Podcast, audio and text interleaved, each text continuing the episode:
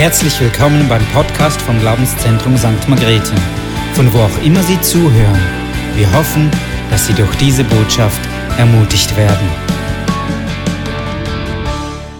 Kannst du dich noch an die Zeit erinnern, als du mit deiner Frau im Auto drin saßt und du musstest ein Ziel erreichen und man hatte noch kein Navigationssystem, sondern einfach eine Karte?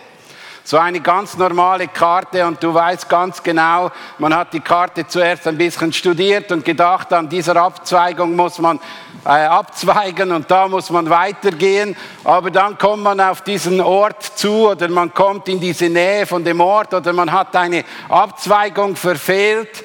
Und man konnte immer dem Nächsten nebenzu die Schuld in die Schuhe schieben und sagen, du hast wieder nicht richtig geschaut.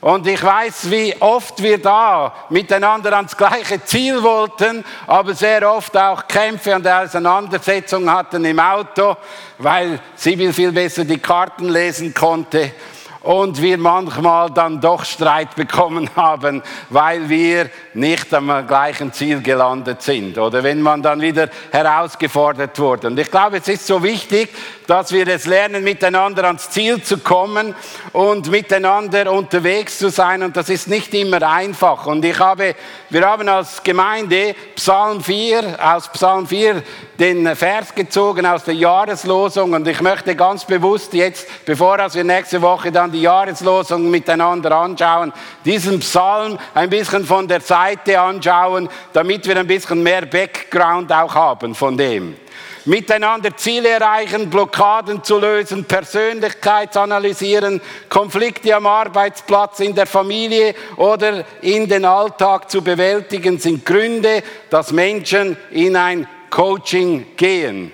Coaching ist etwas, was in der heutigen Zeit sehr sich sehr bewährt hat. Nicht nur in der Wirtschaft, nicht nur im Sport, sondern ich merke, dass der Begriff Coaching auch in der Gemeinde die Begriff Seelsorge auf die Seite tut, weil Coaching tönt ein bisschen besser als Seelsorge. Coaching ist etwas, wo wir andere Menschen auch motivieren, ihre eigenen Ziele zu gehen, ihre eigenen Wege aufzusuchen, wie es beim Sport ist. Das kannst du nicht als Coach selbst den Berg runterfahren im Skirennen, sondern Du wurdest darauf vorbereitet, darauf trainiert, dass du schnellstmöglich den Weg ins Ziel erreichst. Und das ist auch die Herausforderung, wo wir alle drin stehen. Ich selbst besuche ab und zu auch ein Coaching, so zwei, dreimal im Jahr, einmal mit meiner Frau, um einfach, dass Menschen von außerhalb unseren Dienst, unsere Aufgabe beleuchten können, weil wenn man so in diesem Strudel drin ist oder wenn man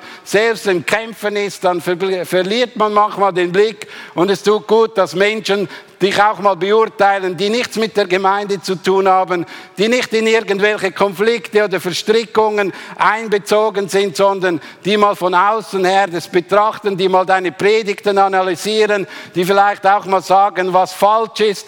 Und das ist auch nicht schlecht, weil es ist gut, wenn wir von außerhalb beleuchtet werden. Auch unsere Ehen sind manchmal gut, wenn man von außerhalb mal ein Feedback bekommt.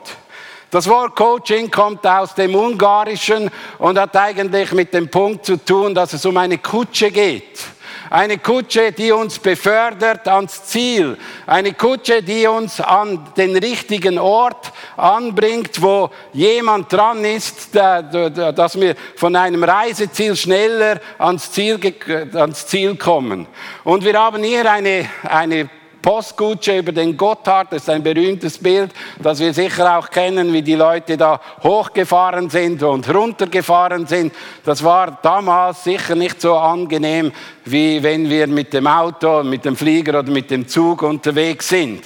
Aber es ist so, es ist etwas, was jemand, du hast ein Beförderungsmittel, das dich schneller ans Ziel bringt. Ich glaube, es ist so wichtig, dass wir zuerst mit dem beginnen. Wir haben auch eine Kutsche oder ein Beförderungsmittel und das ist Gott. Er beschreibt sich in der Bibel nicht als Kutsche, sondern er ist unser Hirte. Ein Hirte, der unser Leben führt, der unser Leben begleitet, der mit uns ans Ziel geht durch schwere Stunden, durch schwere Tage. Er ist der, der mit seinem Stab und Stecken uns tröstet. Er ist derjenige, der uns vor dem Angesicht der Feinde einen Tisch deckt. Er ist derjenige, der einfach gut zu uns sorgt. Und es ist ein absolutes Vorrecht, wenn du in einer Beziehung mit dem lebendigen Gott bist und ihn als Beförderungsmittel hast, der dir hilft, ans Ziel zu kommen. Weil Gott wird uns nie aufgeben. Gott wird alles dran setzen, dass wir das Ziel erreichen. Gott wird uns immer sicher navigieren. Gott wird uns sicher die Pläne zeigen, mit denen wir ans Ziel kommen. Es liegt an uns, dass wir in dieser Beziehung und in dieser Verbindung drin bleiben. Gott hat uns aber auch andere Menschen geschenkt. Zum Beispiel, wenn wir die Ehe anschauen, gehen wir mal 1. Mose 2,18. Denn sprach Gott der Herr, es ist nicht gut, dass der, dass der Mensch allein ist. Ich will ihm eine Hilfe machen, ein Ebenbür eine, die ihm ebenbürtig ist.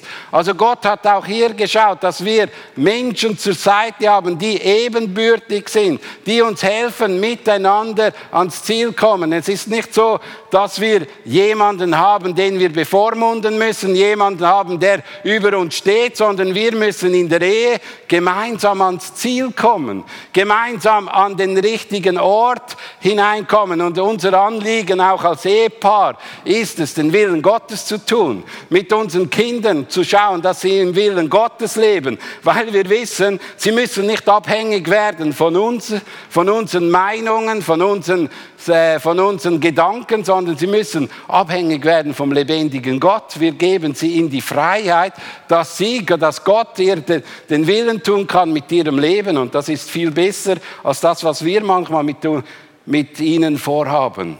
Aber Gott hat uns auch in eine Gemeinde hineingestellt, in eine Kirche, Galater 6,2. Helft einander, einander eure Lasten zu tragen. Dass wir mit dem, dass wir einander helfen, dass dem einen oder anderen leichter fällt, ans Ziel zu kommen. Und wir wollen gemeinsam miteinander ans Ziel kommen. Und jetzt kommt die Situation, wenn die Beziehung zu Gott gestört ist oder wenn die Beziehung zu den Mitmenschen gestört ist oder wenn die Beziehung zur Kirche gestört ist, dann neigen wir, tendieren wir dazu, dass wir eine außenstehende Person zur Seite holen, die uns hilft, diesen Konflikt wieder zu lösen, dass es wieder eine direkte Kommunikation gibt, dass man wieder miteinander redet, dass man miteinander auf den Weg geht und gemeinsam unterwegs ist, gemeinsam ans Ziel kommt. Und da ist es wichtig, dass der Coach auch nicht wieder der, der Punkt ist, wo der Mensch abhängig ist vom Coach, sondern der Coach ist jemand, der den Menschen hilft, mit ihren eigenen Lösungen und mit ihren eigenen Fähigkeiten Ziele zu erreichen. Nicht mit den Möglichkeiten und Waffen, die andere haben, sondern mit den eigenen Fähigkeiten und Möglichkeiten Ziele zu erreichen. Und da kann es gut sein, dass man mal auch so etwas mit einbezieht. Heute Morgen schauen wir aber mal etwas anderes an, weil ich merke, in der heutigen Zeit, weil wir immer so schnell ans Ziel kommen wollen, vernachlässigen wir manchmal dieses Coaching oder diese Beziehung mit Gott selbst. Er ist nämlich der beste Coach. Er ist eigentlich der, der uns als Hilfe zur Seite gestellt wird, dass wir miteinander, miteinander als Gemeinde, miteinander als Einzelperson, miteinander als Familie ans Ziel kommen. Und es ist so wichtig, dass deine und meine Beziehung dort funktioniert. Und wenn ich David anschaue im Psalm 4, dann entdecken wir etwas von einem Coaching, das er bei Gott aufsuchte. Und ich möchte euch ermutigen, dass wir eben auch wieder lernen, zuerst zu Gott gehen und danach zu Menschen. Weil David ist immer zuerst zu Gott gegangen und danach zu den Menschen. Und ich denke, es ist so wichtig, dass auch in unserer Zeit zuerst Gott dran ist und danach die Menschen. Wenn wir mit Gott nicht mehr weiterkommen, dann ist es wichtig, dass wir Menschen in Beziehungen suchen, die uns weiterhelfen. Aber zuerst ist immer auch wieder das die wichtigste Person. Gott hat uns auch den Heiligen Geist gegeben, der in uns drin ist. Er ist jederzeit total informiert über deine Situation. Er weiß jederzeit im richtigen Moment einzugreifen und er weiß und kennt deine Situation, so besser, was dich beschäftigt und was in deinem Herzen drin ist. Und so möchte ich mal in diesen Psalm 4 einsteigen und möchte mal beim ersten anfangen und einfach sagen, um ein Coaching zu besuchen, egal wo, ist das Vertrauen das Wichtigste. Ob ich jetzt zu einer Person gehe oder ob ich zu Gott gehe, ist es wichtig, dass ich dieser Person vertraue. Und wir lesen in Vers 1 da drin, ein Psalm Davids. Wenn ich zu dir rufe, mein Gott, so antworte mir. Du bist der Gott, der für mein Recht eintritt. Gott meiner Gerechtigkeit. Im Psalm 4 ist folgende Situation. Äh, wir sehen im Psalm 3 ein Morgengebet und wir sehen im Psalm 4 ein Abendgebet.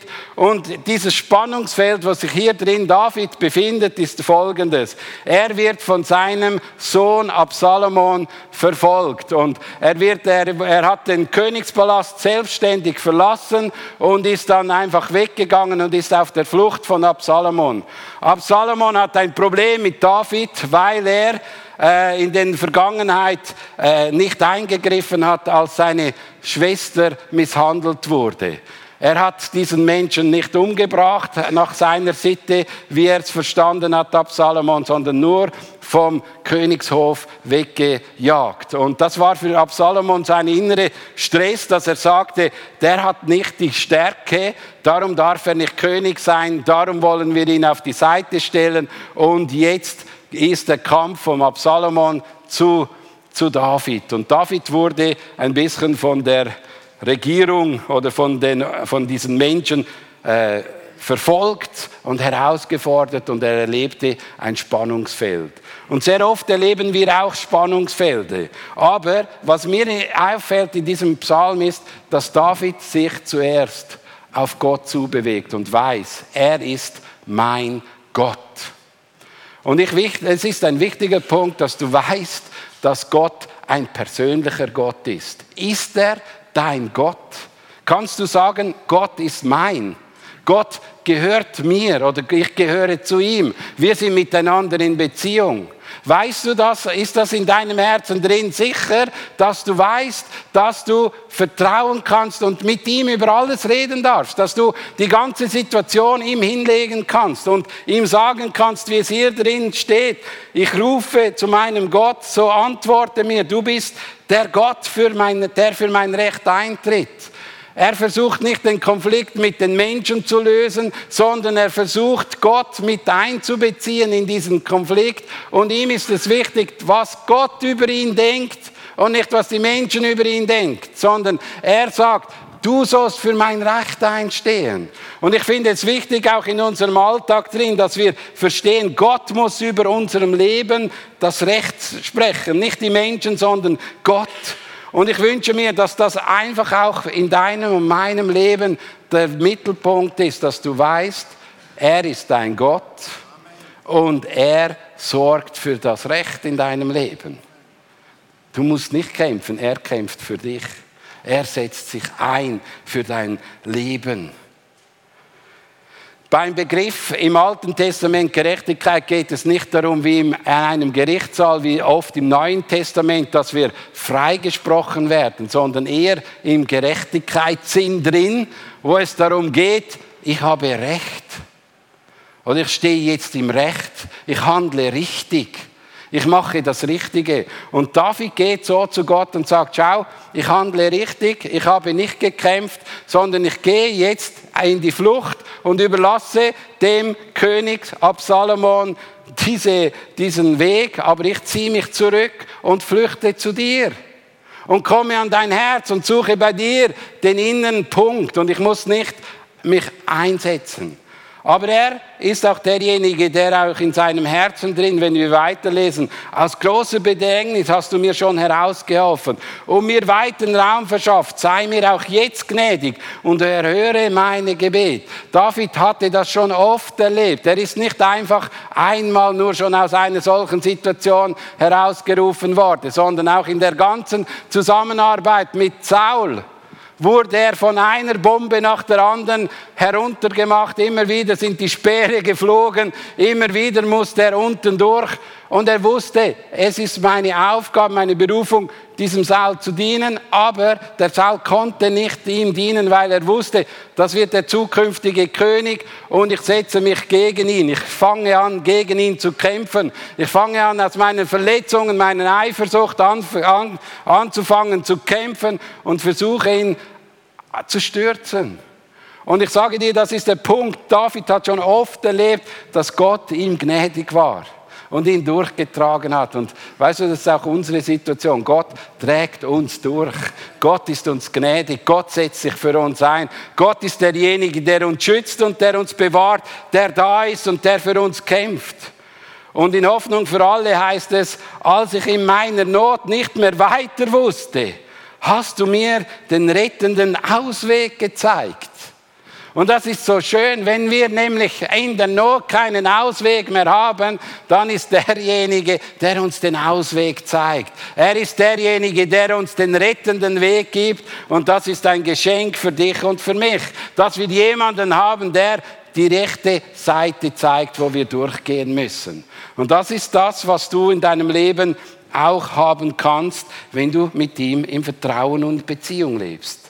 Sei auch mir jetzt gnädig und höre mein Gebet. Weißt du, er hat sich sogar noch in Frage gestellt. Er hätte sagen können, du hast mich als König eingesetzt, aber ich stelle mich noch in Frage und sei du mir jetzt gnädig. Und nicht, er kämpfte nicht für seinen Recht, sondern er konnte sich zurückziehen und sagen, sei du mir jetzt gnädig.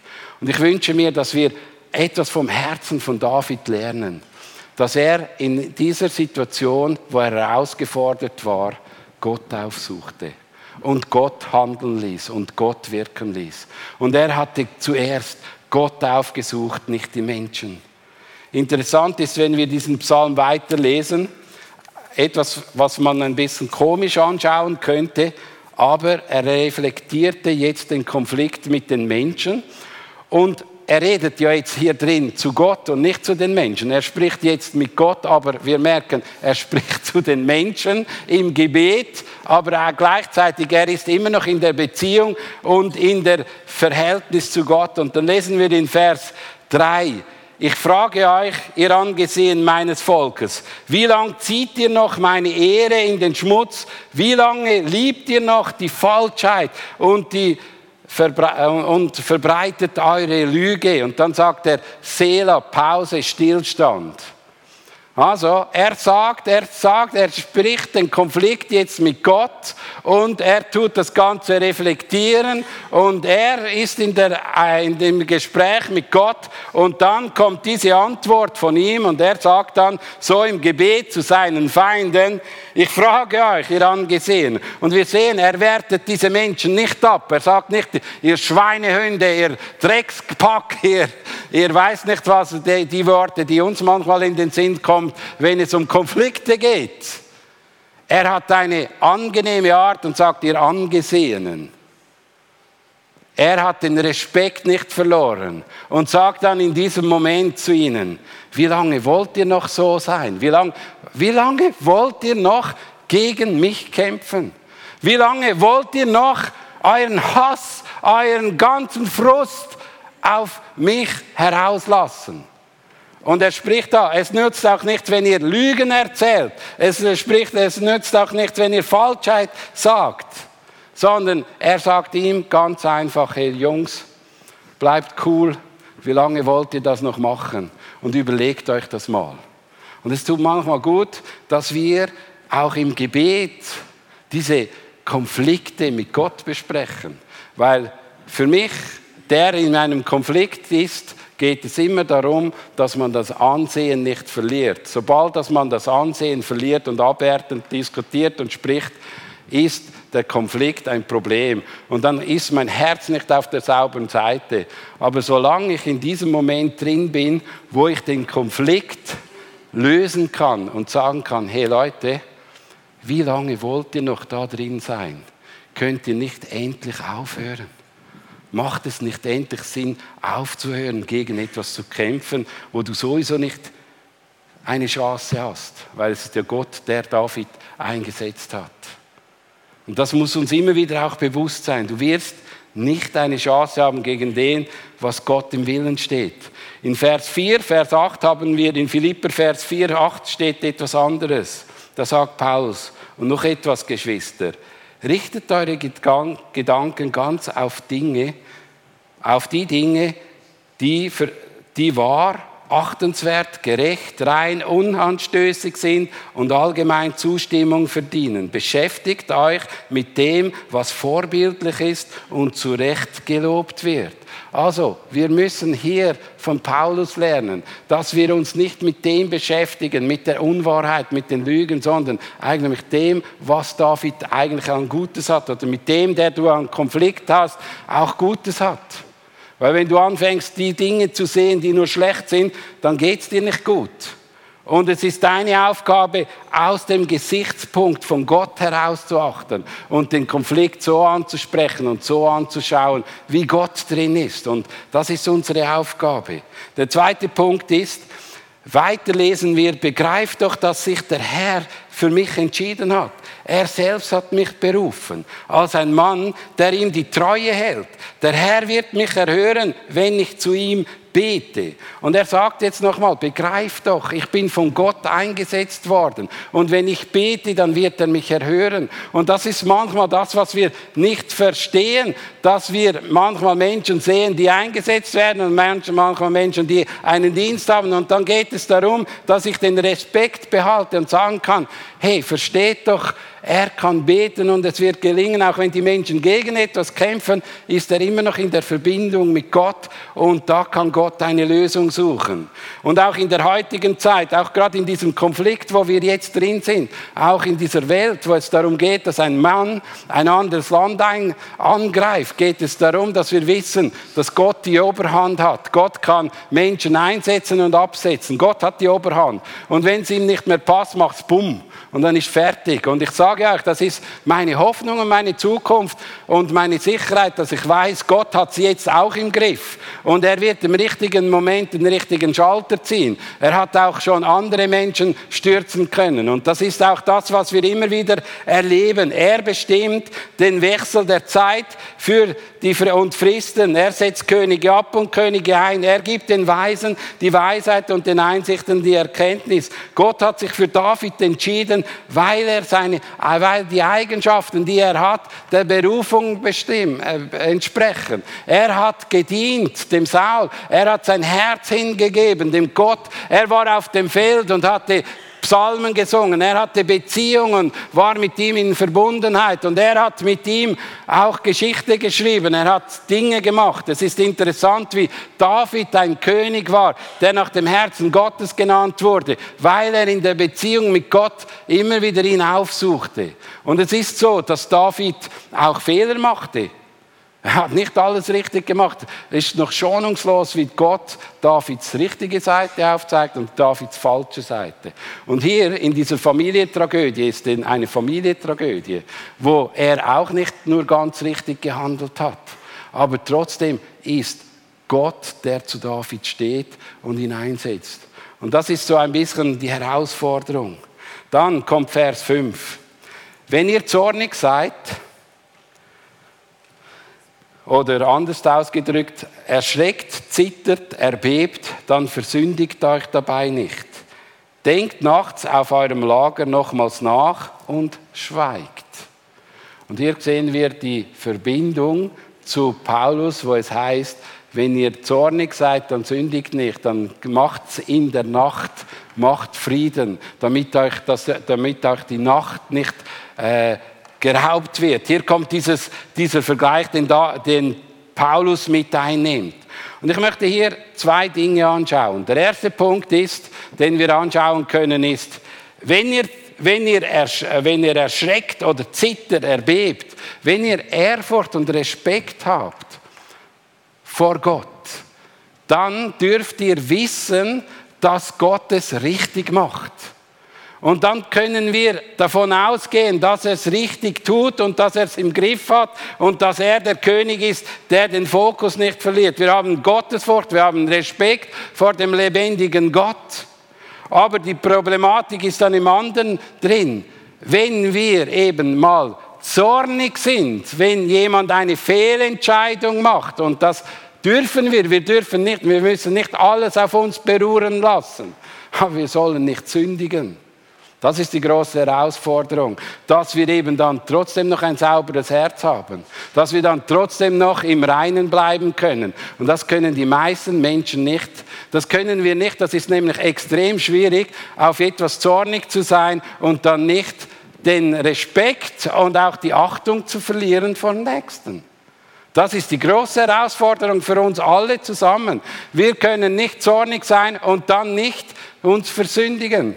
Und das ist egal bei welcher Person, ist es dein ärgster Feind, ist es die Situation, die jetzt da ist. Wir können, wir können nicht äh, wir können zornig sein über die Situation, dass sich jetzt Putin entschieden hat, die Ukraine anzugreifen. Aber wir dürfen uns nicht versündigen, indem dass wir ihn abwertend beschreiben, indem dass wir unseren ganzen Frust über negativ über ihn aussprechen. Das ist nicht unsere Aufgabe. Unsere Aufgabe ist in dem Moment, diese Person zu segnen zu vertrauen, dass Gott jetzt eingreifen kann, zu vertrauen, dass Gott ihn immer noch liebt und zu vertrauen, dass Gott der Einzige ist, der jetzt den Schlüssel umdrehen kann und die Situation im Griff hat. Und ich sage dir noch etwas, unsere einzige Chance ist, dass wir uns nicht versündigen in Konflikten, zu respektieren, dass Gott Menschen einsetzt und absetzt.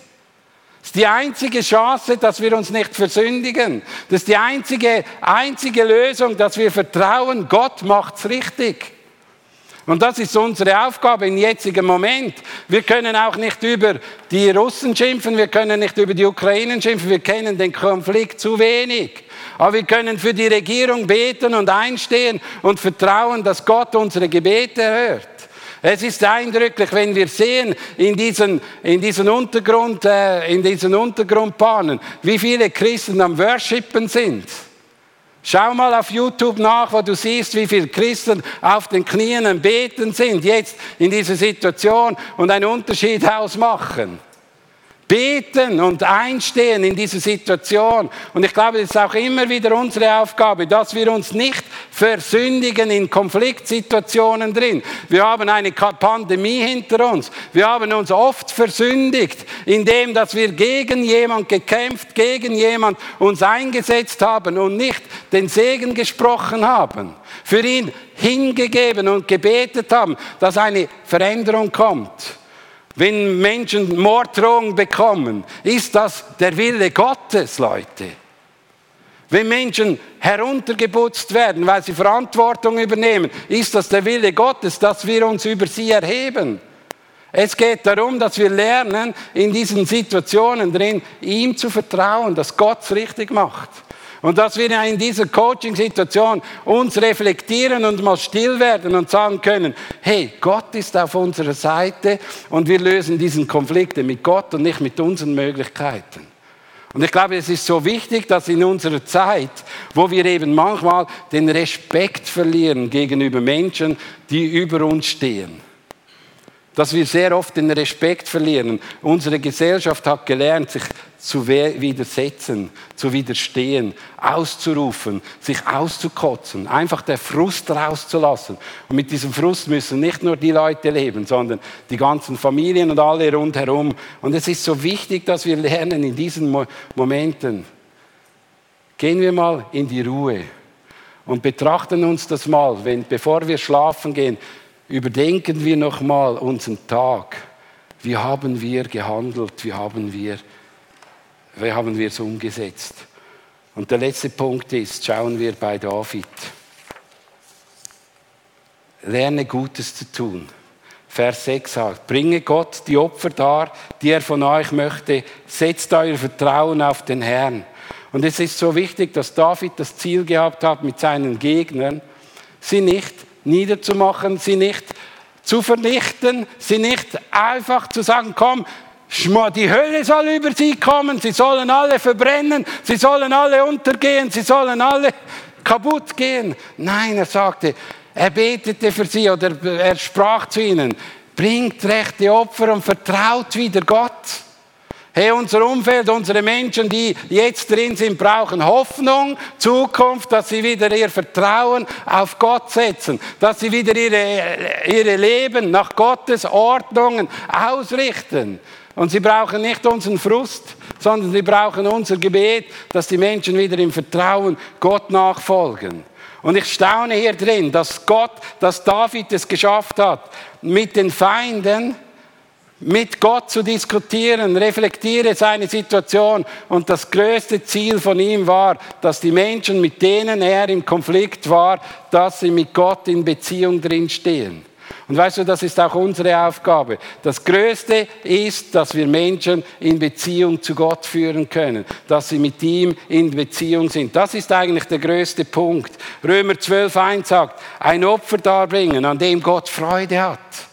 An was hat Gott Freude? Wenn wir seinen Willen tun, wenn wir uns ausrichten nach ihm, wenn wir mit ihm vorangehen. Und ich wünsche mir viel mehr, dass wir hier einfach von David lernen. Er war ein einfacher Hirtejunge, er wurde König, aber etwas, was wir von ihm lernen können, ist, dass er Gott treu geblieben ist und dass er mit Gott in Beziehung drin geblieben ist und dass er mit Gott in Freundschaft drin ist. Und lasst uns das nie rauben, dass wir mit ihm auch unsere Konflikte, unsere Schwierigkeiten, unsere Situationen beurteilen können und dann Gebete formulieren können, die wirklich im Willen Gottes sind. Weil David formulierte in diesen drei Reflexionen den Willen Gottes und nicht einfach seinen Frust. Er formulierte den Willen Gottes. Und was nehme ich aus diesem Coaching jetzt mit? Zuerst mit Gott reden und dann mit den Menschen. Und das möchte ich euch ermutigen. Redet zuerst mit Gott und dann mit den Menschen. Und dann bei der Reflexion, liebe ich die Wahrheit? Geht es mir um die Wahrheit oder geht es mir um, um mein Recht? Geht es mir um die Wahrheit oder geht es mir um mein, meine Macht, um mein, mein Dienst, um meine Dinge, sondern geht es mir wirklich um die Wahrheit? Erzähle ich die Wahrheit den Menschen? Und dann akzeptiere ich Berufungen, Menschen, die über uns gesetzt werden, akzeptiere ich sie, auch wenn sie Fehlentscheidungen machen, wenn sie nicht alles richtig machen. Wir haben es immer noch mit Menschen zu tun, nicht mit Gott. Jeder Mensch, und da rede ich jetzt nicht nur von, von der Politik, sondern von dem Arbeitsplatz, von, dem, von der Kirche, wo du drin bist, wo du in einem Verein bist. Akzeptierst du diese Setzungen über dir, wo Menschen dein Chef sind? Akzeptierst du das oder hast du immer das Empfinden, du musst dich rebellisch einsetzen, rebellisch gegen etwas zu sein, rebellisch auf die Seite gehen? Nein, wir haben eine andere Aufgabe, segnen, einander zu unterstützen, segnen, einander zu tragen. Und bewahre ich Respekt und Achtung, wenn Menschen mal sich für Dinge entscheiden, die mir überhaupt nicht passen. Das hat etwas mit dem zu tun, was mir manchmal ein bisschen fehlt, immer wieder auch in unserem Umgang. Wir lieben die Menschen, wenn sie das tun, was sie wünschen. Aber wir respektieren die Menschen dann nicht, wenn sie sich anders entscheiden. Und Gott möchte eigentlich, dass wir vertrauen, dass diese Personen auch mit Gott, Gottes Willen versuchen umzusetzen. Und das ist im Arbeitsplatz so, das ist an einem anderen Ort so, dass wir dann immer noch Respekt haben. Und du kannst den Frust bei Gott ablassen, lass ihn bei Gott raus. Weil äh, David hat so oft seinen Frust bei ihm herausgelassen. Mach das. Und ist Ziel, dass die Menschen wieder das Vertrauen in Gott finden? Oder ist das Ziel, dass die Menschen einfach nach deinen Wünschen und deinen Willen gehen? Nein, es muss dahin gehen, dass die Menschen mit dir unterwegs sind. Und lernen wir von dem, dass Gott dein und mein Leben kennt. Er kennt all deine Situationen und er weiß es am besten. Gehe auf ihn zu und er wird dir helfen. Im Psalm 37 steht, du aber vertraue auf den Herrn und tue Gutes. Bleib im Land, sei zuverlässig und treu. Freu dich über den Herrn und er wird dir geben, was dir von Herzen wünscht. Lass den Herrn deinen Weg bestimmen. Vertraue auf ihn und er wird handeln. Und Heiliger Geist, wir beten dafür, auch in der heutigen Zeit, dass wir lernen zu vertrauen, dass du es richtig machst. Dass wir lernen zu vertrauen, dass wir nicht Gott spielen müssen, sondern dass wir lernen, zu dir zu kommen, auch unser Herz, unser Leben vor dir einfach im Reinen zu halten. Und ich bete auch dafür, auch immer wieder für uns selbst, Herr, dass wir im Reinen sind mit dir und mit den Entscheidungen, die andere treffen. Herr, wir beten dafür, dass du, Heiliger Geist, einfach da bist und uns führst und leitest. Herr, und wir lesen dann auch weiter, auch in nächsten Woche, wenn es darum geht, Herr, du bist unsere einzige Hoffnung, du bist unsere einzige Freude und du bist unsere einzige Sicherheit. Und wir wollen unser Vertrauen auf dich ausrichten. Und wir wollen Entscheidungen nicht abhängig machen, ob sie uns gefallen, sondern ob sie deinem Willen entsprechen. Und ich bitte dich auch darum, Heiliger Geist, dass du mit uns vorangehst und dass wir immer wieder auch achtsam sind und lernen, zu dir zu kommen im Gebet.